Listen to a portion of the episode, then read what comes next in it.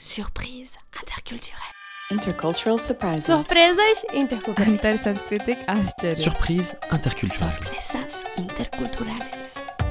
Bonjour et bienvenue dans Surprise interculturelle, le podcast qui vous fait voyager et mieux comprendre les cultures du monde. Je suis Charlotte Courtois, conférencière en diversité culturelle et fondatrice de l'ONG Constellatio. Je vous propose de vous raconter des histoires et anecdotes de voyage où j'ai été surprise par des réactions ou des coutumes d'ici et d'ailleurs. Le but? Découvrir ensemble ce qui est à la base de ces surprises pour savoir comment décoder, comment réagir et comment anticiper tout ça. Allez, je vous laisse découvrir l'épisode du jour. Bonne écoute L'anecdote que je vais vous raconter aujourd'hui se passe en Afrique du Sud, où j'ai pris une philosophie locale pour un système d'exploitation informatique. C'était en 2012, il y a longtemps. J'étais encore toute jeune et j'étais en train de faire un tour du monde qui touchait à sa fin. On en a déjà parlé dans un des premiers épisodes du podcast de l'Afrique du Sud. Pour vous rafraîchir la mémoire, je menais pendant ce tour du monde le projet Polaris. Oui, oui, celui dont je vous ai parlé il y a deux semaines. Celui où je faisais écrire à des enfants de plusieurs pays des histoires qui racontaient leur culture et leurs traditions. L'Afrique du Sud était le sixième pays où je menais le projet. C'était très particulier l'Afrique du Sud. Je n'ai pas de pays préféré en soi, ni de pays que j'ai préféré pendant mon tour du monde, mais les enfants avec lesquels j'ai travaillé là-bas étaient spéciaux. Ou en tout cas, mon lien avec eux était spécial. J'intervenais à Kayelicha, le plus gros township du Cap. Un township, c'est un bidonville, l'équivalent sud-africain d'une favela brésilienne en gros. Ces enfants évoluaient dans des milieux particulièrement difficiles et sentir que je gagnais leur confiance, c'était un honneur comme je l'ai rarement ressenti. Je n'ai pas vu grand-chose de l'Afrique du Sud. Je suis principalement restée au Cap. J'ai juste découvert avec un émerveillement incroyable le Western Cape au printemps, où tout est couvert de tapis de fleurs de mille couleurs. C'est magique. Vraiment, je vous souhaite de vivre cette expérience. J'ai aussi adoré les gens. Oui, bon, je sais, j'adore les gens partout dans le monde. Pendant mon tour du monde, je n'avais pas prévu de budget hébergement. Je me faisais héberger généralement par les locaux, les familles des élèves, des amis en couchsurfing. Alors, petit aparté pour ceux qui ne savent pas ce qu'est le couchsurfing, il s'agit d'un réseau de voyageurs qui s'hébergent les uns les autres gratuitement. Une manière sympa de découvrir la culture du pays dans lequel on est et de rencontrer des gens chouettes.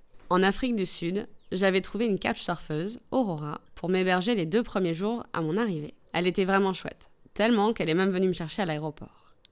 Et elle ne s'est pas contentée de m'héberger, puisqu'elle m'a fait visiter le coin, elle m'a emmené voir un match de rugby, elle m'a fait goûter des trucs bien locaux comme le totalement incroyable biltong, qui est de la viande séchée, assaisonnée et fumée typique de là-bas. Et elle m'a présenté à ses amis. Évidemment, aussi sympa qu'elle.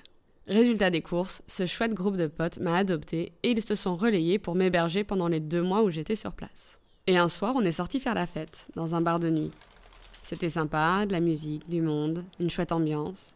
Et il y avait cette fille. Je ne saurais même pas vous dire son prénom.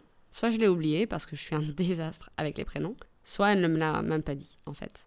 Parce qu'elle était juste là, elle ne faisait pas partie de notre groupe de potes. Et je la regardais, et je trouvais qu'elle rayonnait. Alors je suis allée la voir et je lui ai dit. Et puis au passage, je lui ai dit aussi que j'aimais beaucoup son collier, qu'il était vraiment joli. Alors en riant, elle a retiré ce collier et elle me l'a tendu. Je lui ai dit que je ne pouvais pas accepter ce cadeau, que c'était vraiment pas pour ça que je lui avais fait le compliment, mais elle a insisté. Elle m'a regardé, droit dans les yeux, et elle m'a dit tout simplement Ubuntu. Je suis retournée vers mes amis, touchée de sa gentillesse, mais aussi un peu interloquée par ce qu'elle m'avait dit. Ubuntu. Pour moi, c'était le nom d'un système d'exploitation open source pour les ordis, vous savez. Et mes amis m'ont alors expliqué. Ubuntu, c'est une philosophie bantoue du sud de l'Afrique. Une belle philosophie, et une philosophie pas du tout anodine, puisque c'est en partie sur la base d'Ubuntu qu'a été reconstruite l'Afrique du Sud post-apartheid. Ubuntu signifie I am because we are. Je suis parce que ou grâce à ce que nous sommes. C'est aussi, comme dans ce cas précis, ce qui est à moi est à toi. Je vous l'expliquerai bien plus en détail, mais je pense que le mieux que je puisse faire, c'est de vous citer l'archevêque Desmond Tutu, qui revient dans une interview sur cette notion. Il dit Je rêve d'un nouveau monde et d'une nouvelle humanité. Une humanité qui exprime Ubuntu. Je suis parce que nous sommes. Nous ne sommes qu'un.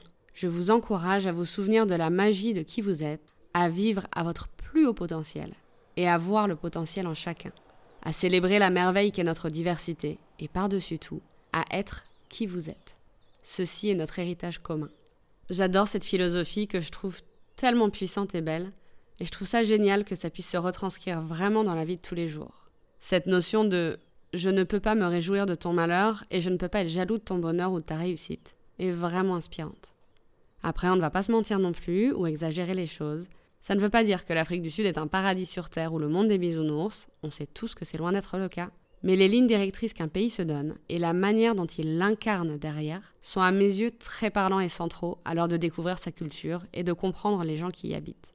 C'est un peu comme notre devise française liberté, égalité, fraternité. Ou le fait que l'on soit considéré comme le pays des droits de l'homme. Est-ce que ça veut dire qu'on est réellement tous frères et sœurs et égaux dans le quotidien? Bien sûr que non. Est-ce que ça veut dire que nous respectons scrupuleusement les droits humains? Non, non plus. Mais je trouve que c'est une entrée en matière intéressante pour découvrir notre culture, de comprendre d'où elle vient, pourquoi les Français ont tendance à se battre pour leurs droits, peut-être plus que dans de nombreux autres pays par exemple. Il n'y a pas de train, pas de bus.